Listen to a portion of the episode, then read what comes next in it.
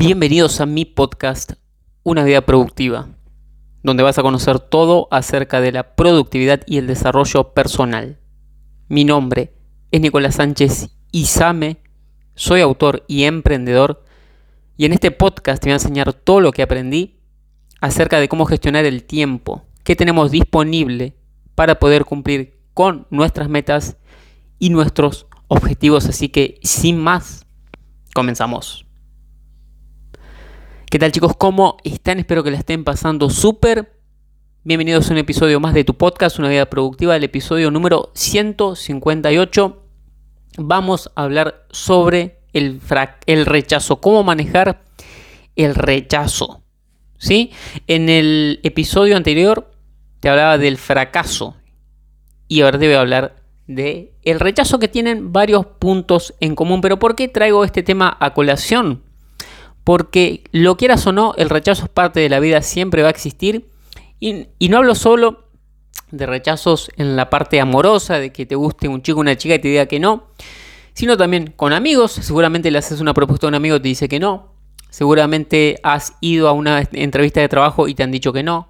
Sí, es parte de la vida y hay que aceptarlo como tal. No es, no te estoy diciendo que tenga que gustarte, sino que aceptes que es parte de la vida.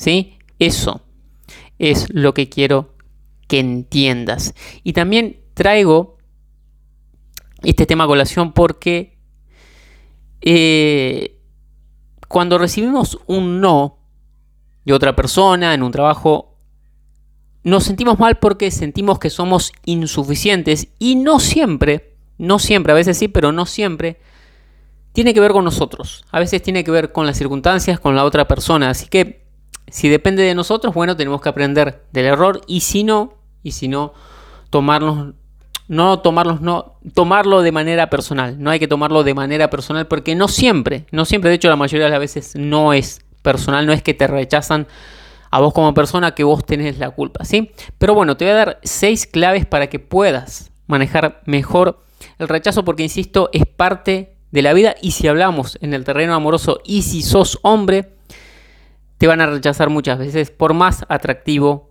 que sea. Si esto con las mujeres no pasa tanto, no estoy diciendo que sea injusto, simplemente es como es, pero las mujeres, por el simple hecho de ser mujeres, tienen más valor, vienen con más valor al mundo y como tienen valor, tienen opciones y no se exponen al rechazo porque tienen las opciones. En cambio, el hombre se las tiene que generar. Pero bueno, eh, vamos, eh, esto no es el, el rechazo, no es simplemente, insisto, sobre el tema amoroso de relaciones, sino en la vida en general. Así que vamos con estas seis claves para gestionar el rechazo. Clave número uno. Bueno, y lo que te venía diciendo es que siempre va a existir. Siempre va a existir. Es parte de la vida, es parte del juego. Es como cuando juegas al fútbol y aceptas que te van a meter goles. Aceptas que vas a cerrar penales, que vas a cerrar pases. Y es inevitable. Es inevitable y ese es el punto número dos. Es que evitarlo no te va a servir. Porque vos me dirás, bueno, te gusta una chica o un chico. No lo hablas o no la hablas y decís, bueno, no me rechazó. Entonces tu ego se queda tranquilo porque no quiere salir herido. Sí, listo, perfecto. No, no te rechazó ese chico o esa chica. Pero tampoco dijo que sí. Tampoco lo conociste o la conociste. Tampoco aprendiste nada nuevo. ¿Sí? Sí, tu ego está intacto porque no lo han rechazado. Pero en realidad no conseguiste nada, no conseguiste ningún resultado nuevo. Incluso puede salir bien, que hables a esa persona que te gusta y la cosa salga bien, pero por no querer arriesgar, por no querer ser rechazado, te perdés de muchas experiencias. Si así que es una desventaja y no vale. Con evitarlo no te va a servir te va a servir momentáneamente para sentirte bien, para que tu ego se sienta bien, pero a la larga no te va a servir porque te vas a perder de muchísimas oportunidades de conocer a una futura pareja, a un futuro socio, a un futuro amigo, ¿sí? a un futuro sí, socio de negocios, a una persona interesante. Te perdés de todo eso por, simplemente por evitar o querer evitar el rechazo. Así que no te va a servir de nada evitar el rechazo no te va a servir para construir buenos resultados. Tercera clave es que a todos, A todos nos rechazan. Nos han rechazado y nos van a rechazar. Incluso a las personas más exitosas de todos los tiempos. Por ejemplo, se cuenta que cuando Graham Bell estaba inventando el, fonógrafo, eh, ofreció a un inversor para que financie ese proyecto, le dijo que no, que eso no iba a funcionar y bueno, unos años después se hizo multimillonario y de ahí derivó el teléfono. ¿Sí? Así que fíjate qué invento que revolucionó tecnológicamente la historia de la humanidad. Y empezó con un rechazo. También, por ejemplo, Sergey Brin y Larry Page, los cofundadores de Google, cuando presentaron este proyecto también a un inversionista, este inversionista burlonamente le dijo que él no financiaba proyectos de escuela, proyectitos de escuela como desmereciendo la idea que tenían de Google y bueno, el resto es historia. Así que a lo más grande le ha pasado que rechacen. También ponía en otro episodio el caso de Jack Canfield y Mark Victor Hanse, que son los autores de Sopa de Pollo para el Alma, este ultra mega best seller. Y ellos comentan que fueron rechazados por más de 100 editores. 100 editores, creo que 120, 120, 130 editores. Pero ellos no se lo tomaban personal, decían el siguiente y el siguiente y el siguiente, hasta que lo consiguieron. Y gracias a ese esfuerzo, Sopa de Pollo para el Alma es un best seller, ¿sí? Y no te quiero mentir, pero creo que tiene cerca de 80 millones de copias, una cosa así. O sea, muchas copias vendieron estos autores, ¿sí? Así que tenés que saber que a todos nos rechazan. Siempre va a pasar porque te decía, es, es parte de la vida, es inevitable y a los más grandes le pasa. Así que si te pasa a vos, no tenés por qué sentirte mal. Clave número 4.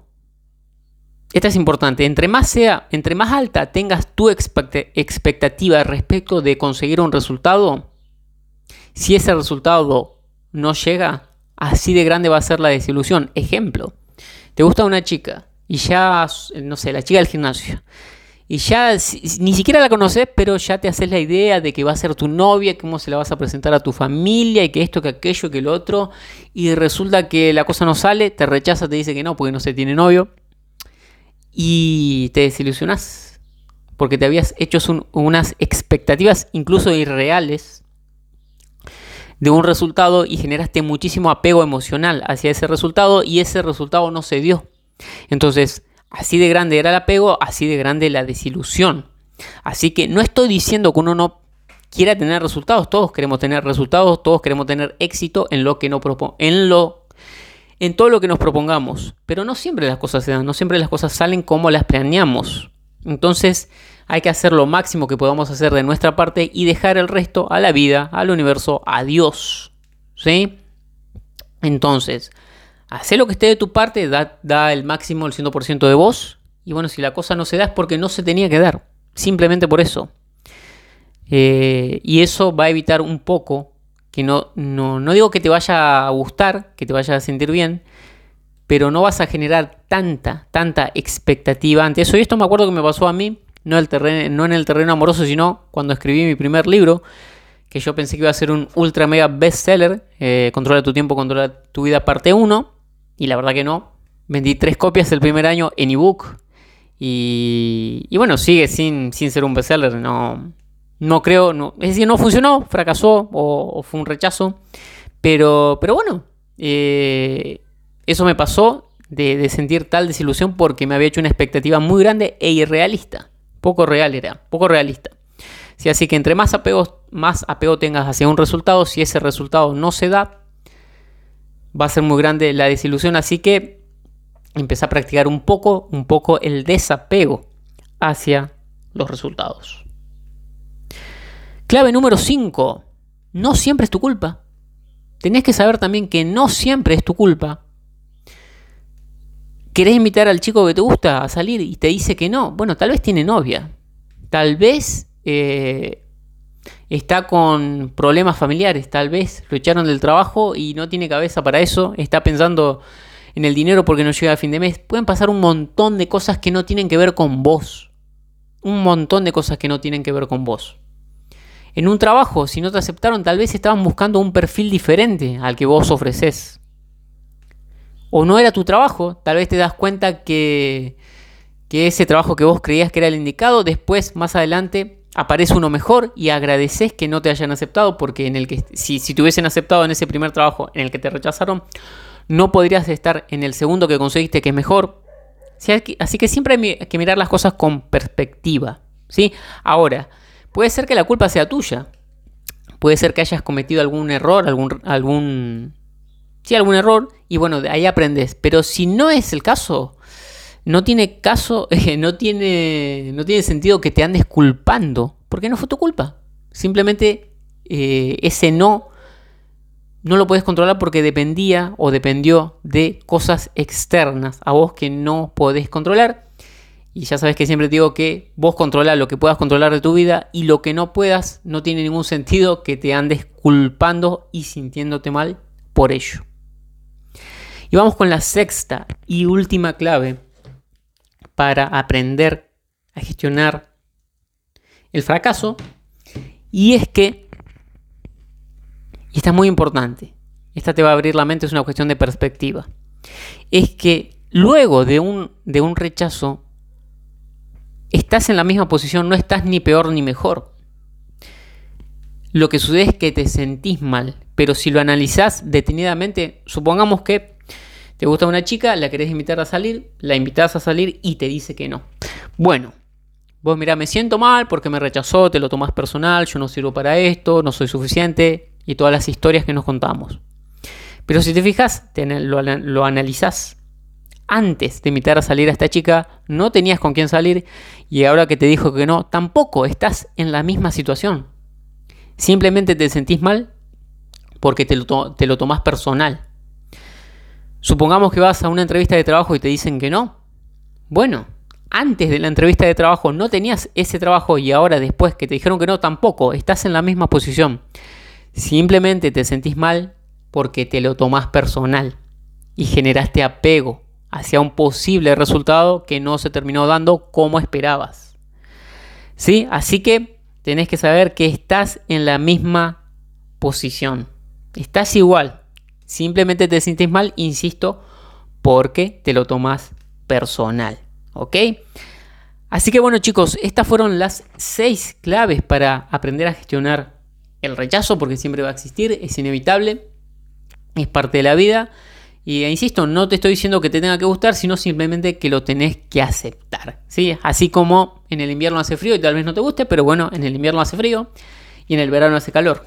Y tenés que aceptar que así es, así es la vida, así es la naturaleza, así es el universo, así es, el mundo en el que vivimos. ¿sí? Así que bueno chicos, esto fue todo por este episodio. Recuerden que pueden visitar mi página web www.nicosais.com donde tienen toda la información de mi trabajo y también pueden seguirme en mis redes sociales. En YouTube me buscan como Nicolás Sánchez Isame. En Facebook, arroba Nicosais OK. En Instagram, arroba Nicosais. Y en TikTok, arroba Nicosais. Y bueno, por supuesto, seguir escuchando los episodios de tu podcast Una Vida Productiva. Así que bueno chicos, esto fue todo por este episodio. Espero que les haya gustado, que les haya servido. Y ya saben que nos estamos escuchando en un próximo episodio. Que tengan un excelente día. Chao.